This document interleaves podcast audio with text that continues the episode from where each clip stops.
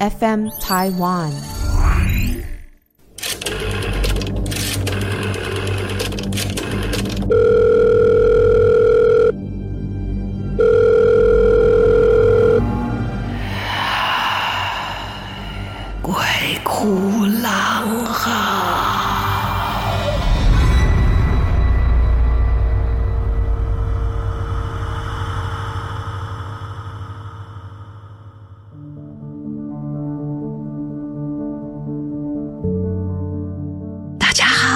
欢迎来到鬼哭狼嚎。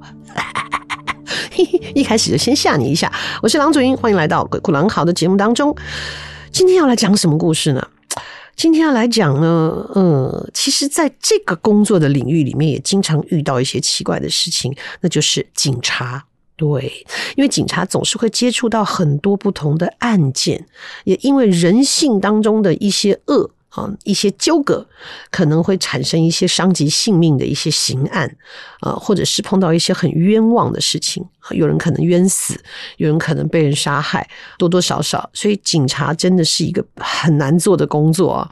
那你当然分刑案啦，什么等等的啊，那也有交警啊什么，我觉得他们真的都非常的辛苦。你看我们今年这么热啊，这些警察、一交这些朋友还在大太阳底下为大家维持交通啊，也是心里面要谢谢他们的。那所以就很多的警察、警官在他们的职业的过程当中，会遇到一些光怪陆离的事情。这个呢，是我听基隆雷城坛的李道长他在讲述呢真实发生的一个状况，就是呢，在他认识的这个一个警官朋友是好朋友，但他们之前并不认识，只是因为这个道长啊，在他们的业界里面算是还蛮有名气的，只是这位警官是完全不信邪的一个人。然后结果有一次呢，他们就遇到了一个非常非常奇怪的案子，就是一个一个杀人的案件，然后怎么样都找不到弃尸的地方哦。这个案子因为很轰动，所以就被这个社会大众非常的关注，然后大家当然也是很害怕啊，就是希望能够赶快破案。所以呢，这位警官也被长官呢给予了极大的压力，要限期破案。可是很妙的是。不管是有人来呃密报，或者是说他们搜索到了一个什么线索，只要去追查，他就会断掉，就是怎么样都找不到。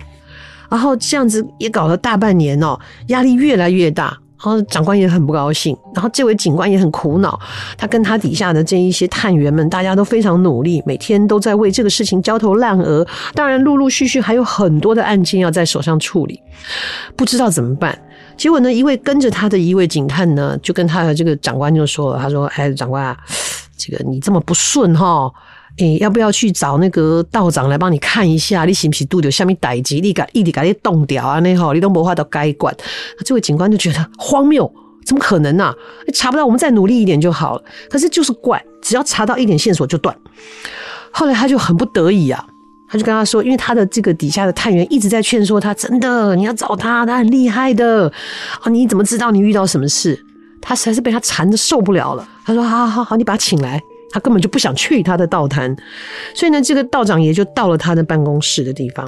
真的，警察都很喜欢泡茶嘛，哦，然后他们也就请他坐下来喝茶，什么什么的。好，你你不要以为警察泡茶是在偷懒，其实那个是一种放松，因为你的这个工作的日程真的排得很满，所以他们坐下来喝喝茶，一方面呢可以静下来好好的思考，一方面可以好好的休息，一方面如果有人进来的话，这样这样大家谈聊事情的气氛也很好，所以他就坐在那边喝茶，然后那个警官也不太理他，就觉得 他是勉为其难嘛。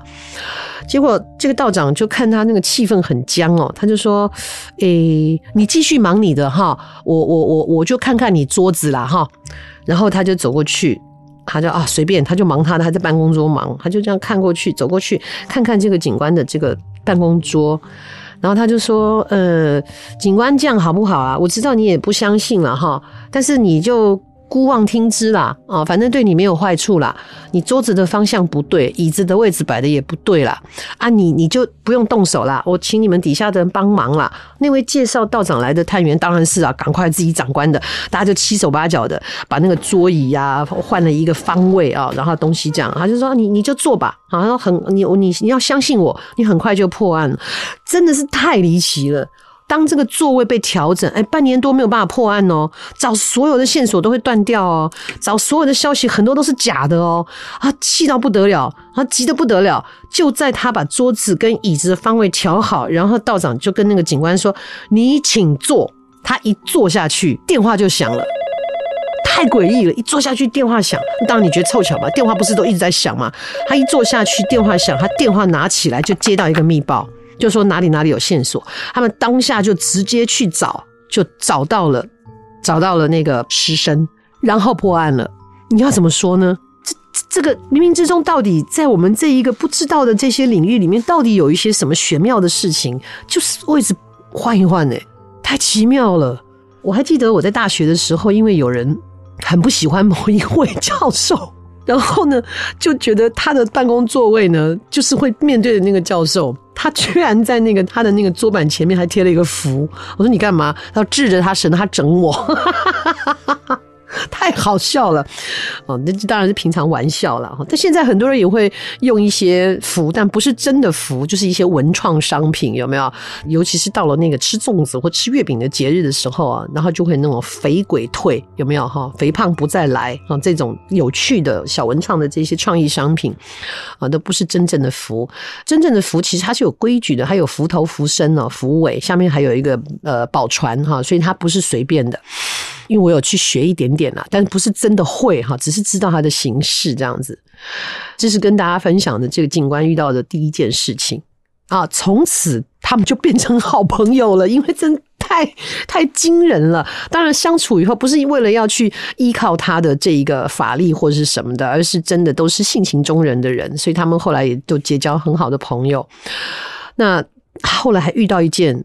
前后我不知道，但有另外一件事情也是令人毛骨悚然，就是说呢，有人在那个大排水那边呢，就发现有一具女尸，然后他们就要去找，哎，结果去到那边居然就找不到了，他们觉得很奇怪，既然有人报案，有人看到了，为什么去的时候就找不到呢？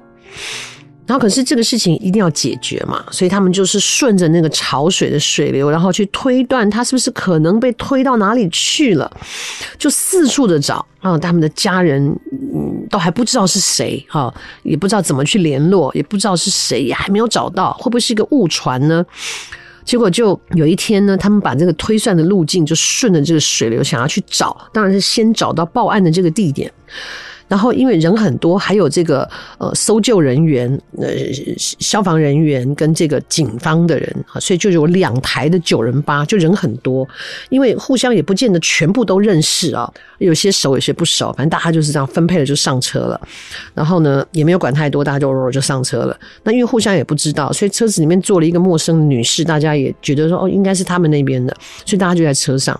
车子开到大排那边就没看到。没看到，好，确定没看到，就顺着水往下找，往下找，往下找。然后呢，都是这样，都是同样固定的人上车下车，上车下车这样子。结果后来找到天都快黑了，然后不知道为什么，就是突然灵机一动，就说：“哎，他会不会卡在什么地方？”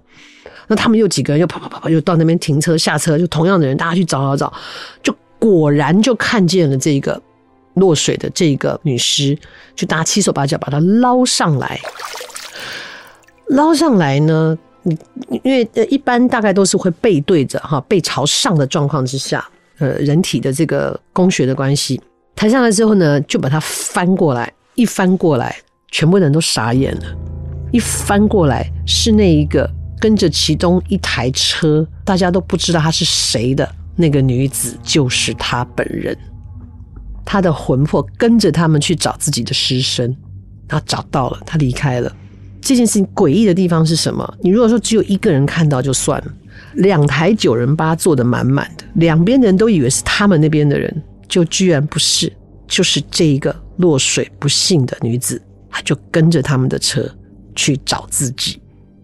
耶！天哪，你跟着他的，跟着你的车走了好久哦！天哪，那也没有人跟他交谈，因为不熟嘛。好诡异啊！听了有没有一点害怕？好，这警官呢，真的都会发生一些奇怪的事情，然后也，我想大家也常常听到前的这个法医也好啦，或者说现在最有名的是高大成先生哈，高法医他们杨日松啊，在他们身上都发生很多呃很灵异的事情。其实法医也很很了不起，很伟大，胆子要很大。而且据说这个杨日松先生因为这么多年的验尸工作，他的皮肤都染上尸毒哦，也很伟大。这个是我听到的警官的故事。那。接下来我们要讲一讲哦，就是常常会听到附身，对不对？我最近听到一个，可是我只听到了尾巴，所以呢，我这次这个故事要用倒叙的方法来说，我先说结果，再说原因，为什么会形成这一次附身的事件，是有故事的啊！而且如果不是有特殊的原因，那这种不同领域的精神啊，不同领域的魂魄。跟人呢是不能够随便在一起的。当然，最有名的就是几十年前美国拍的电影《大法师》这种附身。哦，那在很多的电影后续的电影也有很多，就是有些人会手上会出现圣伤啊，手跟这个脚的地方会出现圣伤，然后也也会出现一些怪异的行为，然后魔鬼的附身。但是我今天讲的呢，跟魔鬼没有关系，直接就是魂魄的附身，而且是不甘愿的冤魂附身。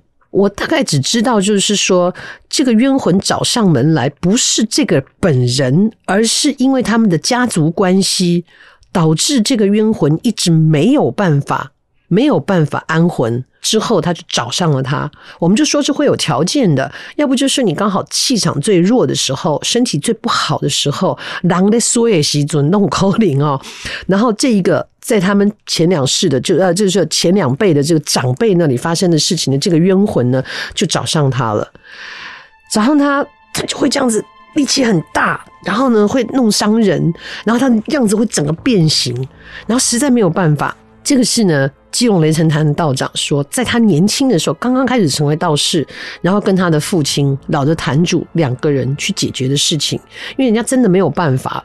然后最后呢，人家就来请他们去解决。最后的结果是什么？当他们赶到的时候，的确看到那个人就在往屋外冲啊，然后他们就抓住了他。抓住他之后，是眼睁睁的，不是意象哦。不是幻想哦，不是靠你的脑中的这一种磁场的连接，是亲眼看到这一个被附身的人，他两只手被抓住，穿的是短袖，两只手是抓住，然后整个翻白眼啊，然后嘴巴不知道在念什么东西。他被抓住的那两只手，好像他的身体里面装了那一种跑灯一样。你就看到他的手，两个手啊，就这样鼓起来。我就说很像那种跑灯，大家知道吗？就是那一种条灯，会那个光会闪的那种，这种跑灯，就好像在他的皮肤里面一样，就这样一个球状的东西在他的身体跑来跑去。而当他在移动的时候，你就会看到他的手啊，我说肉眼可见，他的手啊，就出现这样一股一股一股跑过去，然后那一股一股一股跑过去的颜色会变。就是你会看到他的皮肤会呈现，不是说电影里面那种出现只是黑色，他的皮肤会出现绿色、白色、金色、黑色，就在他就像球状物一样滚在他的那个手里面，他的皮肤凸起来、凸起来、凸起来、凸起来的各种颜色，很可怕啊！这通常在电影特效里面才看得到的事情，居然就发生在肉眼前面。当然，最后这个附身被解决了。可是前面到底他们的这一些呃叔伯兄弟之间哦，或者是爷爷这一辈的，到底发生了什么事情？这个要等我搞清楚了再告诉你。我先告诉你，附身是真的有可能的。然后呢，我最近就想到一些事情啊，因为呃，你知道，就是到现在都还是很热啊，天气哈。台湾现在地球越来越热了。我突然间想到，在节目当中，我常会跟大家说：“哎呀，大家不要犯禁忌，不该去的地方不要去啊。这个明明知道是鬼屋，就不要去乱逛；明明知道是坟地，就不要去乱闯。给这一些界地呢一些基本的尊重。除此以外，我后来突然想到，其实不只是这一些我们讲到的所谓灵异，或是不同的这个非自然造成的空间，我们。平常生活也应该这样啊，可是就有人偏偏就是哦，越艰难你就越要去闯。比方说，每一次台风，你就会听到有人呢不顾这个天气预告，就要跑去爬高山，然后就要让人家救下来。如果能救回来，那是万幸。但是有的时候把人救下来了，结果救难队的人罹难，或者有人为了救你而受重伤，或者是呢台风天你就非要觉得哇，这时候风浪好大，我去海钓，嗯，展现我的这个技术哦。各位，这种大自然摧残的力量，我们是完全抵挡不了的。嗯，你就一定要站在那个风浪最大的地方，还不卷你，谁卷你啊？是吧？另外一种呢，就是这要这个要讲到我们的习惯哈，就是。很怪，虽然我们台湾是一个岛，可是真的是到近些年来的父母亲真的比较开明了，就是会让小朋友去学游泳。你让他学游泳，起码他会先理解到，他第一个他进水里不会怕，第二个他进水里他知道遇到事情他要怎么自保。可是我们多半都是会因为一些民俗信仰的这一种这种观念，老一辈的观念就是去算命啊，或者是听老一辈的讲说，哦，我给你那卖挖最卡紧哦，你有代志哦，你你会你会有水关哦，你会怎么样怎么样，所以连孩子都不能接近水。那你给他基本的生生存的空间，这样的条件都没有，起码要学会自保嘛。很奇怪，我们是一个不爱游泳的岛国哈。然后呢，还有就是那种明明。人家那个围篱都围起来了，还写这里水深危险，好像此处有漩涡，请勿下水。可是偏偏就会有一些不信邪的人啊，想要去展现自己的勇气很好，胆量很大，还是呢运气很好，就是常常会在这样的地方出现一些意外。哦，造成了千人永隔，造成了白发人送黑发人，所以不只是未知的领域，不要随便去闯。就连生活当中啊，我觉得每个人都要学会趋吉避凶。你你为什么一定要去做这样的事呢？而且常常都是会不相干的要去救你的人，因此而发生一些不幸的事情，何必呢？那就造成一辈子的愧疚，一辈子的难过。好，在这边也跟大家做一个呼吁。另外呢，节目呢会越来越精彩哦。我们的故事啊，一个一个都不太一样，有的时候会很灵异恐怖，那有些时候呢，当然让你心惊胆跳。那有些时候甚至可能是累积的，像是很恐怖的氛围，其实是一件。闹剧 也不一定，欢迎大家来投稿，请到 FM Taiwan 呢，我们这里有投稿专区，欢迎把故事呢告诉我们，在节目当中替你们描述啊。那或者是未来我们也会请一些朋友到节目里面来分享他们各自不同的一些灵异或是生活的经验。那也欢迎大家听完节目以后，在我的粉砖上面留言给我鼓励。最重要的是要到 Apple 的 Podcast 上面去给我们留下评分。非常谢谢大家今天的收听，祝大家出入平安。安睡得好，下次见。